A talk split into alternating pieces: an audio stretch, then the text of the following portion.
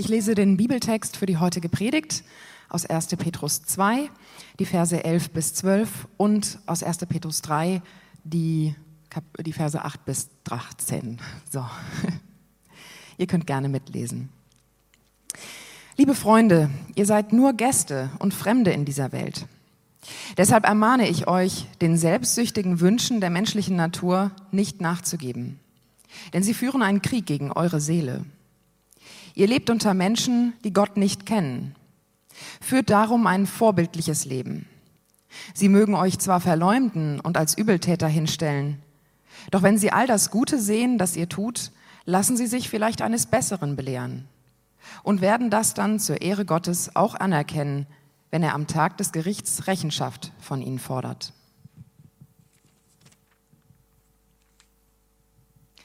Euch alle schließlich fordere ich dazu auf, euch ganz auf das gemeinsame Ziel auszurichten. Seid voller Mitgefühl, liebt einander als Glaubensgeschwister, geht barmherzig und zuvorkommend miteinander um. Vergeltet Böses nicht mit Bösem und Beschimpfungen nicht mit Beschimpfungen. Im Gegenteil, segnet, denn dazu hat Gott euch berufen, damit ihr dann seinen Segen erbt. Denkt daran, dass es in der Schrift heißt, wer sich am Leben freuen und glückliche Tage sehen will, der gebe Acht auf seine Zunge, damit sie nichts Böses redet, und auf seine Lippen, damit kein unwahres Wort über sie kommt. Er wende sich vom Bösen ab und tue, was gut ist. Er sei auf Frieden aus und setze sich mit ganzer Kraft dafür ein. Denn der Herr wendet sich denen zu, die seinen Willen befolgen, und hat ein offenes Ohr für ihre Bitten. Doch wo jemand Böses tut, wendet er sich gegen ihn. Wenn ihr also mit unermüdlichem Eifer das tut, was gut und richtig ist, kann euch dann überhaupt jemand etwas Böses antun? Und solltet ihr trotzdem leiden müssen, gerade weil ihr euch nach Gottes Willen richtet, dann seid ihr glücklich zu preisen. Habt keine Angst vor denen, die sich, euch, die sich gegen euch stellen, und lasst euch nicht einschüchtern. Ehrt vielmehr Christus, den Herrn, indem ihr ihm von ganzem Herzen vertraut. Und seid jederzeit bereit, jedem Rede und Antwort zu stehen, der euch auffordert, Auskunft über die Hoffnung zu geben, die euch erfüllt. Aber tut es freundlich und mit dem gebotenen Respekt, immer darauf bedacht, ein gutes Gewissen zu haben. Denn wenn ihr ein vorbildliches Leben führt, wie es eurer Zugehörigkeit zu Christus entspricht, werden die, die euch verleumden, beschämt dastehen, weil ihre Anschuldigungen sich als haltlos erweisen. Und sollte es Gottes Wille sein, dass jemand leiden muss, weil er Gutes tut, dann ist das auf jeden Fall besser, als wenn er leiden muss, weil er Böses tut. Christus selbst hat ja ebenfalls gelitten, als er, der Gerechte, für die Schuldigen starb. Er hat mit seinem Tod ein für allemal die Sünden der Menschen gesühnt und hat damit auch euch den Zugang zu Gott eröffnet. Ja, er wurde getötet, aber das betraf nur sein irdisches Leben, denn er wurde wieder lebendig gemacht zu einem Leben im Geist.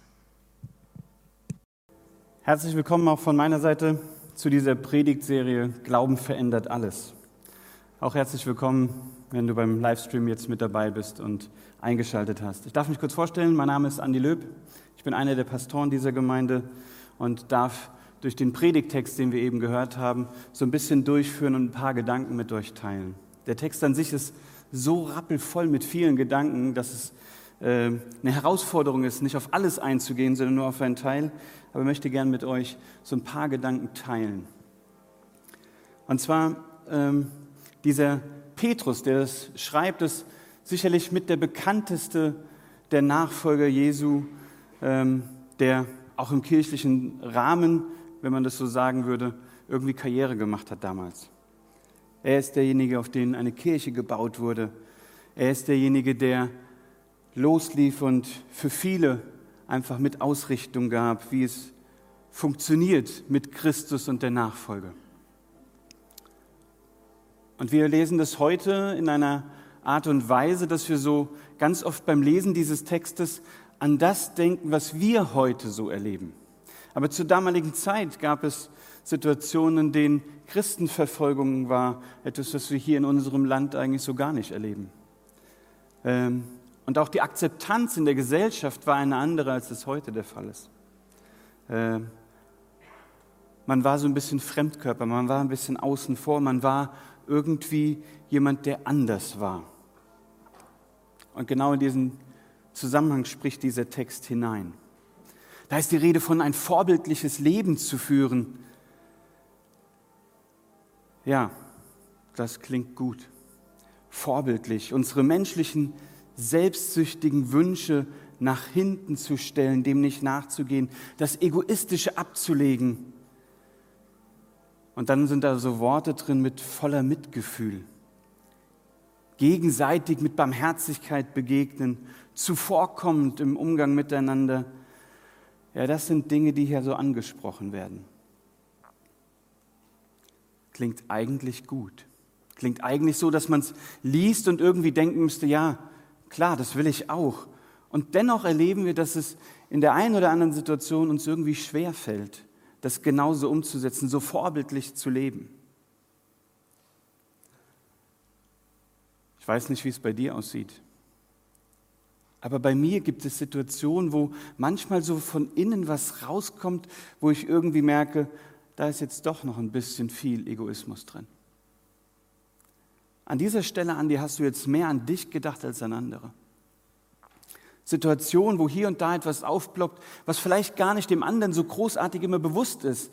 Aber wenn ich intensiver darüber nachdenke, über mein Verhalten, über das, wie ich Menschen begegne, dann muss ich doch feststellen, da gibt es manches, was irgendwie noch ganz schön verbesserungswürdig ist. Da ist irgendwie so diese Sogkraft dieses Egoismus, der in mir ist, der manchmal stärker ist als das, wonach ich mich eigentlich ausrichten möchte, das, was Gott irgendwie sich vorgestellt hat, auch für mein Leben.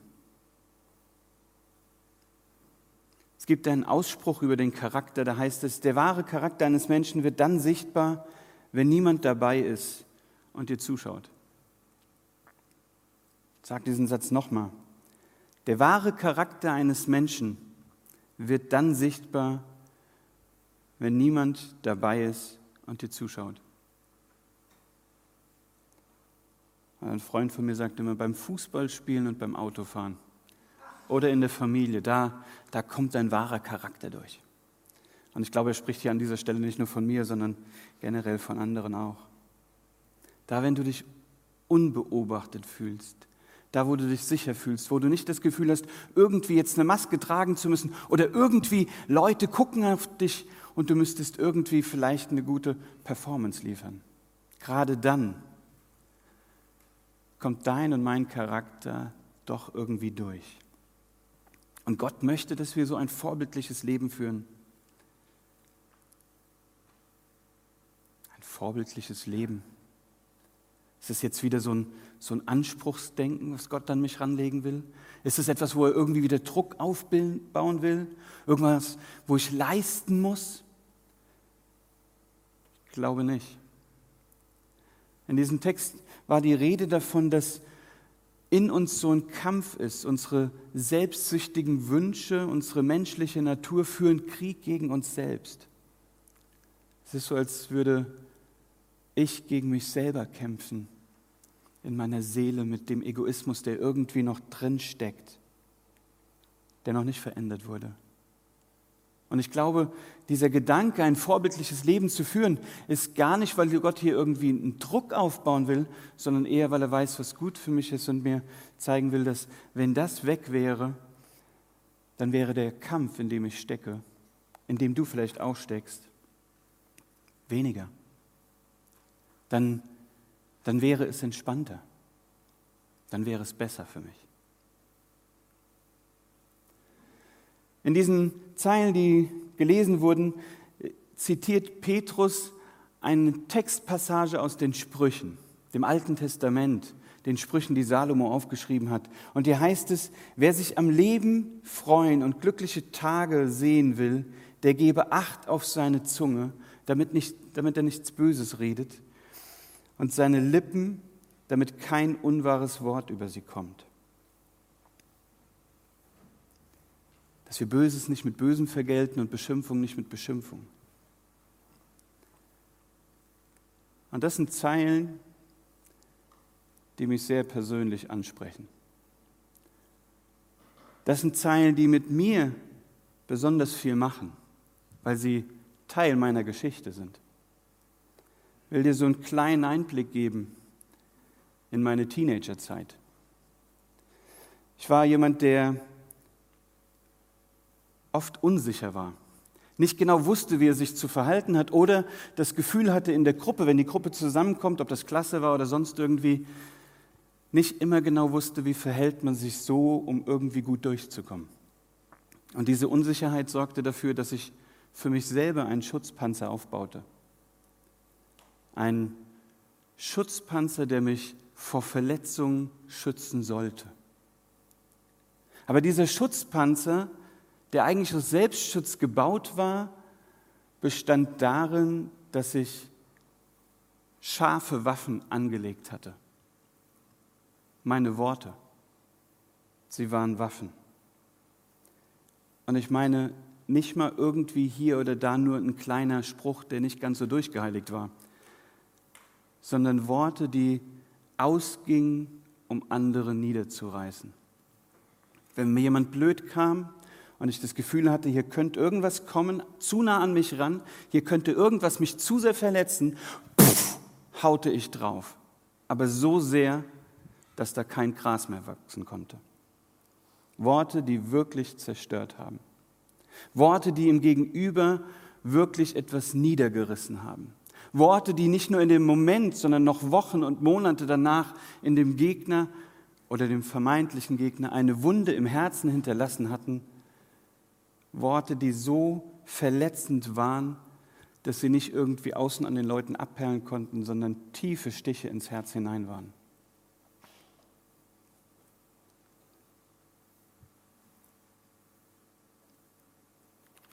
Und ich sage das, weil ich heute zurückblicke und mich dafür schäme, weil ich weiß, was ich damals angerichtet habe mit meinen Worten. Ich weiß, wo ich Menschen wirklich kaputt gemacht habe mit dem, was ich gesagt habe.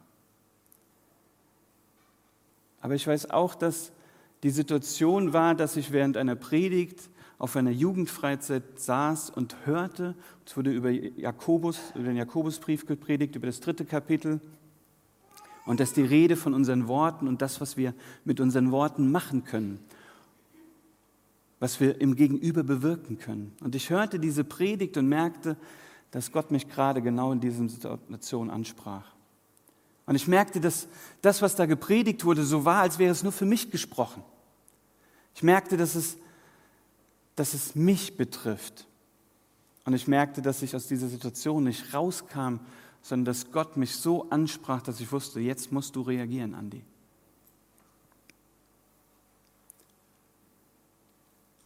Und wie gesagt, es war auf einer Jugendfreizeit und ich saß da auf meinem Platz und mir ronn die ein oder andere kleine Träne runter, die man gekonnt irgendwie versuchte wegzuwischen, sodass es keiner mitkriegt. Und einer von den älteren Jugendlichen, einen von denen, die ich wirklich cool fand, der kam zu mir und setzte sich direkt nebendran. Der sah, da war irgendwas am Arbeiten an mir. Und er sprach mich an und fragte, was ist mit dir los? Kann ich irgendwas für dich tun? Und es platzte raus aus mir, dieser Gedanke, ich weiß, was ich getan habe, ich weiß, was ich mit Worten angerichtet habe. Und das war nichts, worauf ich stolz sein konnte. Und er hörte sich das alles an und zwischendrin schluckte er und hörte weiter zu. Und dann sprach er mir zu, dass, dass Gott aber verändern kann und verändern möchte. Und er fragte mich, was kannst du verändern? Und ich merkte, diese Frage, was kannst du verändern, sorgte dafür, dass mein Hirn ratterte und ich irgendwie überlegte, wie kann ich das besser machen? Wie kann ich in den Alltagssituationen irgendwie bessere Worte finden? Und das Schöne war, dass er mir diese Frage zuwarf und nach einer kurzen Pause mir auch eine Antwort gab, sodass ich gar nicht weiter nach Antworten ringen musste. Er sagte, Andi, ich glaube, du kannst da gar nichts machen, sondern kannst damit nur zu Gott kommen. Aber er kann verändern. Er kann deine Worte verändern. Du kannst die Entscheidung treffen, dass du willst, aber das Verändern wird er tun. Und dann haben wir dort gemeinsam dafür gebetet. Und ich habe das im Gebet ausgesprochen. Gott, ich will mit meinen Worten was anderes bringen. Ich will keinen Fluch bringen, nicht zerstören und niederreißen, sondern ich will das Segen, positive Worte von mir ausgehen und Menschen aufbauen. Verändere hier meinen Charakter. Verändere mich, mach mich sicherer in mir selber, dass diese Unsicherheit nicht mehr dafür sorgt, dass ich meine, in so einem Panzer irgendwie unterwegs sein zu müssen.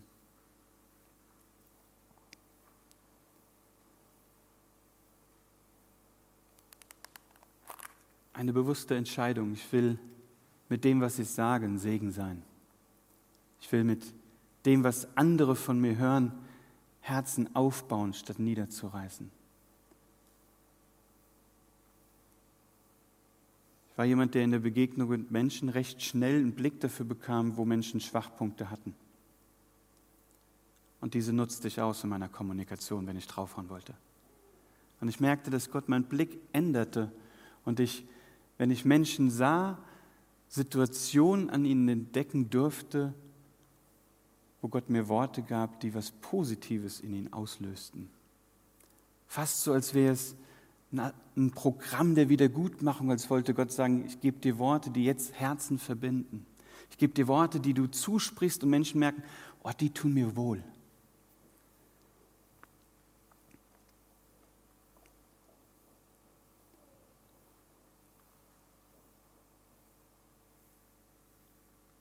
Ich glaube, dass es viele Situationen gibt, wo, wo man in den Alltagssituationen hier oder da Worte ausspricht, die nicht immer positiv sind.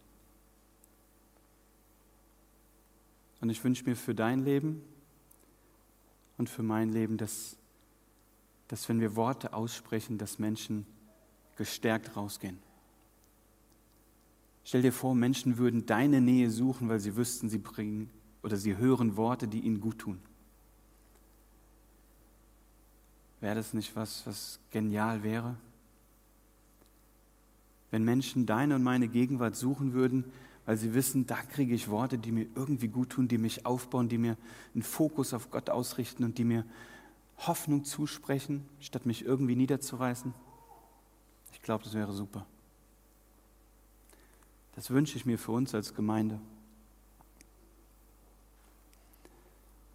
In diesem Text heißt es weiter, dass wir Christus ehren sollen und jedem, der irgendwie eine Antwort oder äh, dass wir Rede und Antwort stehen sollen und Menschen Auskunft geben sollen über die Hoffnung, die in uns ist. Dass wir bereitwillig davon erzählen sollen. Auch das gehört zu diesem vorbildlichen Leben mit dazu, dass wir, so wie es für Menschen, die zu Christus gehören, von der Zugehörigkeit entsprechen sollte, dass wir in der Art und Weise vorbildlich leben. Und auch da merke ich, dass das, was die Bibel beschreibt, das, was Gott hier benennt, Dinge sind, denen ich nacheifer und dennoch erlebe ich hier und da Versagenssituationen. Versagen im Umgang mit den eigenen Kindern, Versagen im Umgang mit der Ehefrau, Versagen hier oder da, wo ich merke, da bin ich jetzt nicht immer das Vorbild, wie ich es gerne wäre. Da gibt es Dinge, die nicht immer Jesus verherrlichen. Und dieser Vorbildcharakter, da hat Gott hier oder da doch echt noch ganz schön an mir zu arbeiten.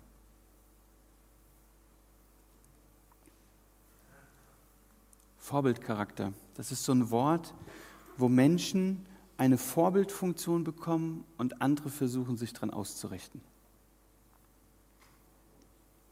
Fast so, als würde man Werbung für etwas laufen.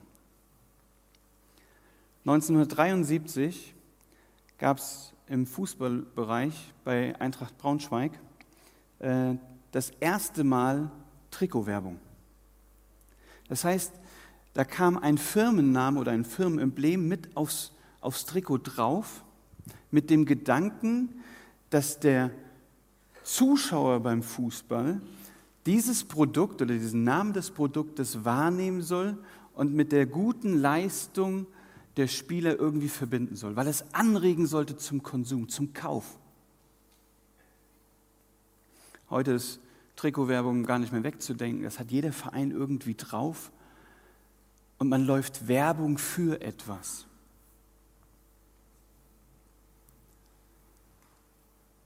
Du und ich, wir laufen auch Werbung, wenn wir mit Gott unterwegs sind. Dieser, dieser Name Christen, da steckt kleine Christusse drin. Die, die Christus nachfolgen, sind diejenigen, wo Christ draufsteht und Christus drin sein soll. Die, die fast wie so eine Art Werbeplakat durch ihr Umfeld durchlaufen und irgendwie mit ihrem Lebensstil, mit ihrer Vorbildlichkeit, mit dem Vorbildcharakter, den sie haben, hoffentlich haben und leben, irgendwie auf Christus hinweisen. Wow. Das ist mal eine Aussage, oder? Du und ich als Werbeschilder für den Glauben an Christus. Du und ich in unserem Leben, in der Art und Weise, wie wir in der einen oder anderen Situation uns verhalten, als Werbeschild für die, die mit Christus unterwegs sind?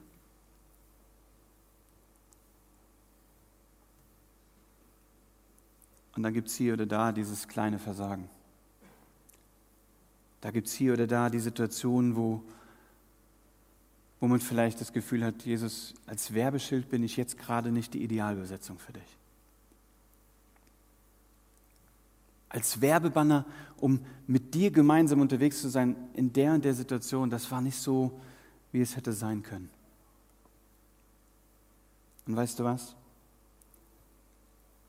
Das Schöne ist, und die Bibel beschreibt es, dass Christus das von vornherein wusste. Er wusste, dass du und ich in den Alltagssituationen hier und da versagen werden und er hat sich dennoch dafür entschieden, dass du und ich als Werbeschilder für ihn unterwegs sein dürfen. Trotzdem, er ist derjenige, der genau das im Fokus hatte. Du und ich mit unserer Unvollkommenheit. Er wusste es und er sagte, dennoch bist du derjenige, der Werbung dafür läuft. Oder dann denk mal an die Situation, so wie es hier in diesem Text beschrieben ist, dass wenn andere mit ihren Fragen kommen und, und irgendwie sollst du Rede und Antwort stehen. Kennst du diese Situation, wo du irgendwas gefragt wirst zu deinem Glauben und im Nachhinein, vielleicht eine Stunde danach oder zwei, irgendwie denkst, oh, warum habe ich eigentlich nicht das gesagt? Also, oh Mensch, jetzt, also wenn ich das oder das gesagt hätte, das, das wäre besser gekommen. Wenn ich das oder das so oder so gemacht hätte, dann, dann wäre das werbewirksamer gewesen für Jesus. Vielleicht. Aber dennoch gebraucht er dich und mich ja. Und er kennt auch die Situation, wo dir hier oder da vielleicht die Worte fehlen. Er kennt die Situation, wo du trotz deiner Lebens- und Glaubenserfahrung in der einen oder anderen Situation vielleicht doch nicht so performst, wie man es hätte tun können. Und dennoch, dennoch bist du Werbeschild für ihn. Weil es geht nicht um die Leistung,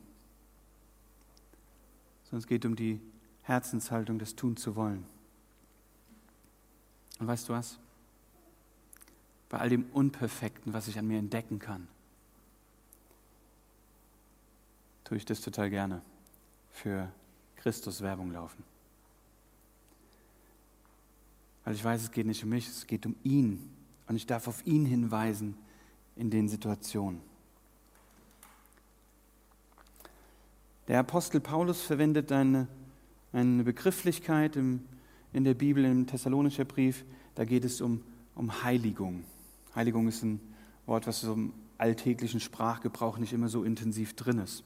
Da will ich es kurz erklären. Heiligung meint im Prinzip, in dem Weg mit Jesus zusammen unterwegs zu sein und merken, dass er uns mehr und mehr verändert zu dem, wie er sich das vorstellt.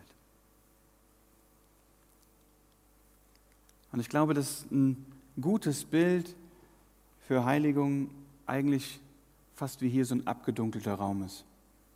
Stell dir mal so einen Raum vor, der noch einen Ticken dunkler ist. Und vorne nur so eine Lichtquelle. Und da ist eine Person und guckt dann sich runter und hat das Gefühl, oh, ich habe ein weißes Kleid an oder weiße Kleidung an. Und geht auf diese Lichtquelle einen Schritt näher zu. Und umso näher sie Schritt für Schritt auf diese Lichtquelle zugeht, umso mehr stellt sie fest, oh hier, oh das ist gar nicht so weiß, das ist schon ein bisschen grau geworden. Oh Gott, da, mir fällt gerade auf, da, da gibt es noch eine Sache in meinem Leben, die müssten wir bereinigen. Und Gott bereinigt die. Und die Person bereinigt sie mit Gott. Und die Person geht noch einen Schritt näher auf Gott zu. Und merkt im Näherkommen, oh, hier ist aber auch eine Stelle, das, da ist auch noch was. Und ihr merkt, wie ich in diesem Bild mit diesem schmutzigen Kleidung so auf die Herzenseinstellung switche. Dieses, da gibt es noch etwas, Gott, was du an mir verändern musst. Und umso näher man an ihn rankommt, umso stärker die Gemeinschaft mit ihm wird, umso mehr Punkte merkt man, hier oder da bin ich doch noch nicht ganz so, wie es ideal ist. Und es ist so ein Prozess, näher drauf zugehen und mehr und mehr verändern lassen oder diesen Wunsch zu haben, dass man hier und da mehr und mehr verändert wird. Nicht aus einem Zwang heraus, sondern aus diesem Gedanken heraus, in der Gemeinschaft mit dir, Jesus, möchte ich erleben, dass du mich mehr veränderst, dass du mich mehr zu dem Punkt bringst, dass ich dieses vorbildliche Leben führe. Nicht, weil ich muss, sondern weil ich weiß, es tut mir gut. Weil ich weiß, es sorgt dafür, dass die inneren Kämpfe aufhören und mehr Frieden in mein Leben reinkommt dass ich selber mehr Ruhe in mir bekomme, wenn ich mehr und mehr so lebe, wie du es dir vorstellst. Nicht aus einem Zwang heraus, sondern aus, diesem, aus dieser Erfahrung, du hast gute Gedanken für mein Leben und du bist derjenige, der, der weiß, was mir gut tut. Und aus dem Erleben heraus. Und das kann ich wirklich sagen wenn ich so an die unterschiedlichen Situationen denke, wo Gott irgendwie mich auf das ein oder andere hingewiesen hat mit dem Gedanken, an die da und da musst du noch ein bisschen an dir arbeiten, dann waren es vielleicht nicht immer Situationen, die mir leicht fielen, aber es waren immer Situationen, die mir gut getan haben, wenn ich mich dem Prozess gestellt habe. Und das ist ein Erfahrungswert, den ich gemacht habe. Diese Erfahrung, er weiß, was mir gut tut und ich kann mich darauf verlassen und ich erlebe, dass dann so ein, ein Frieden und ein, ein Frieden stärker wird und ein innerer Kampf weniger wird.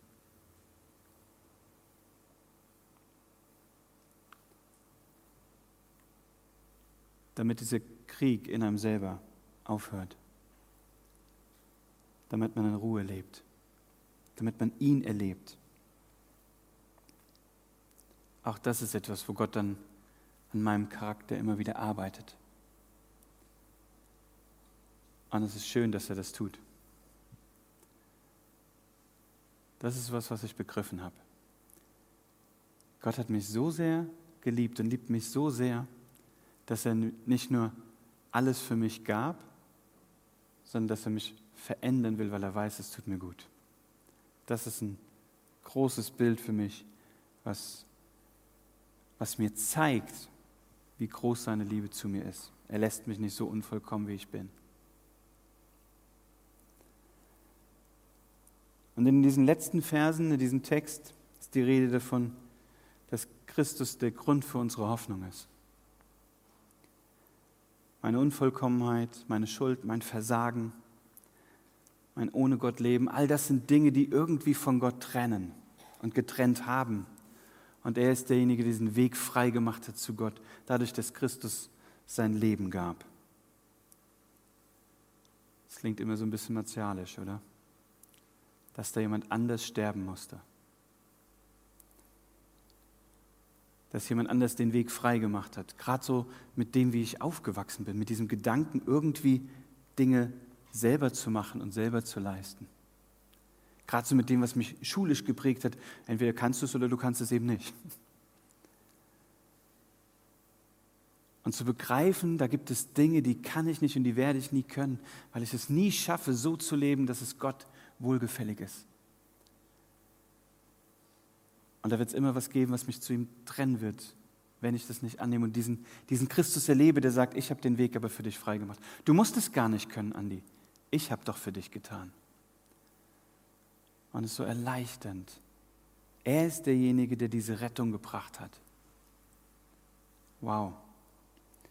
Er ist der, der den Weg frei gemacht hat und gesagt hat, ich rette dich, damit du nicht in deiner Unvollkommenheit sein musst, sondern in einem Prozess Stück für Stück verändert wirst zu einem vorbildlichen Leben.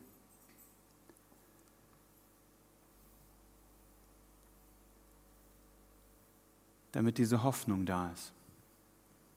Und ich will noch mal kurz zu dem Begriff Hoffnung erklären, weil mir das wichtig ist. Weil ich glaube, dass wir in unserer deutschen Sprache an dem Punkt ein bisschen, ähm, bisschen schlecht aufgestellt sind, was die Begrifflichkeit angeht. Hoffnung und Hoffen sind zwei unterschiedliche Dinge. Hoffen ist so das, was ich beim Fußball erlebe, wenn ich irgendwie denke, hoffentlich schießen sie noch ein Tor. So dieser Wunsch, diese Projektion, es könnte doch und es wäre gut, wenn. Ein Hoffen. Aber Hoffnung geht weit darüber hinaus. Hoffnung bedeutet eine tiefe Gewissheit zu haben, dass hier am Ende des Tunnels, egal wie dunkel es aussehen mag, am Ende des Tunnels Licht ist. Das ist eine tiefe Gewissheit, die niemand nehmen kann. Hoffnung geht viel, viel weiter als dieses kleine Verb hoffen. Zu wissen, am Ende des Tunnels, auch wenn es jetzt düster ist, da ist Licht.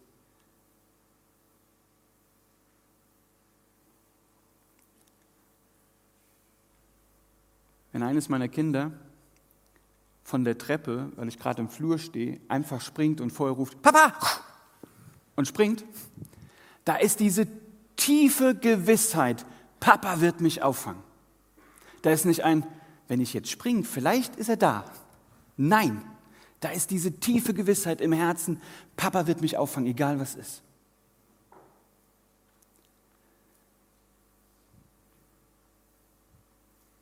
Verstehst du diesen Unterschied zwischen Hoffen und Hoffnung, dass Hoffnung weitergeht? Und dieser Jesus Christus ist der Grund unserer Hoffnung. Zu wissen, dass die Liebe von ihm so groß ist, dass er uns verändern will, dass er das Beste für uns will, dass er auch mit meinem unvollkommenen Charakter mich nicht alleine lässt, sondern sagt, Andi, wenn du zu mir kommst, dann gehen wir da gemeinsam ran.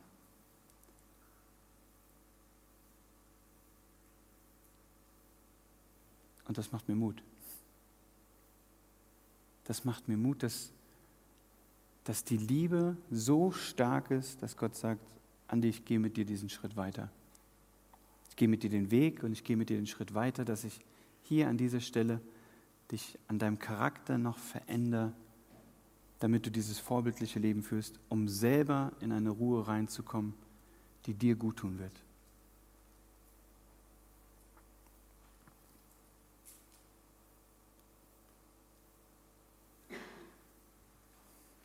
Und das Coole ist, dass, dieses, dass diese Hoffnung etwas ist, was jeder erleben kann.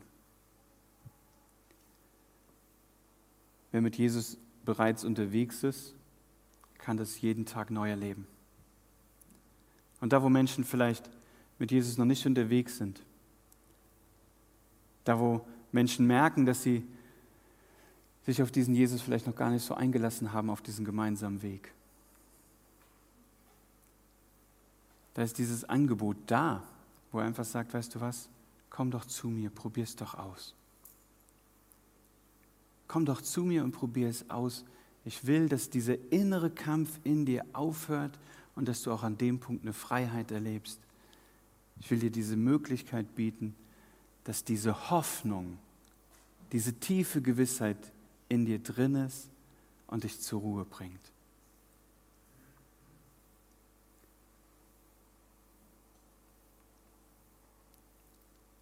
Und dann dafür sorgt, dass dein Leben auch in der Art und Weise, weil dein Charakter sich mit verändern wird, sich verändert.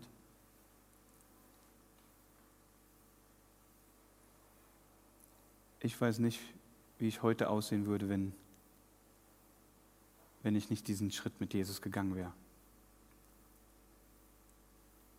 Aber ich weiß, dass da manche Kurve war, wo, wo er nochmal eingehakt hat und gesagt hat, Andi, hier müssen wir auch noch. Und ich bin da so dankbar für.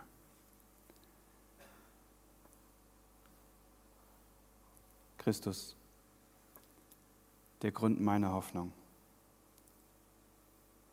Der, der mich aus Egoismus befreit, mehr und mehr, und der den Weg frei gemacht hat. Und das ist das, was ich dir wünsche. Ich möchte gerne noch einen Augenblick der Stille haben und dann noch ein Gebet sprechen.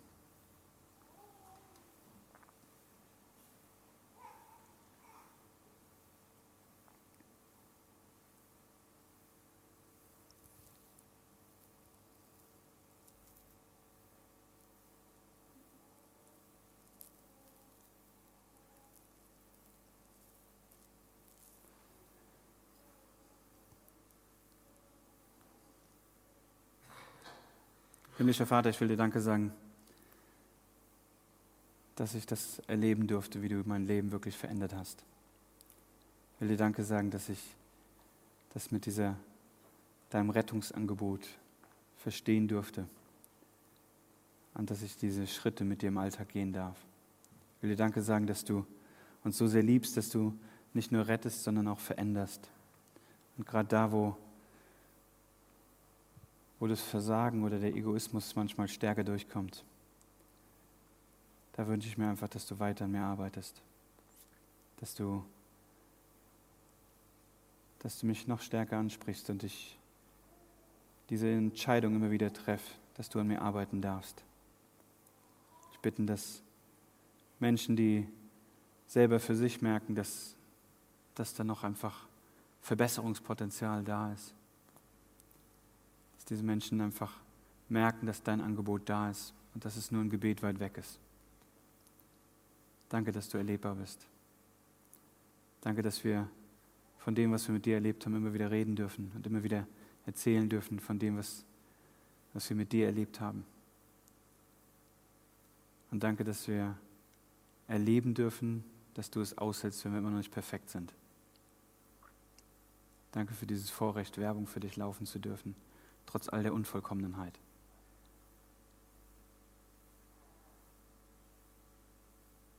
Danke für deine guten Gedanken über mein Leben.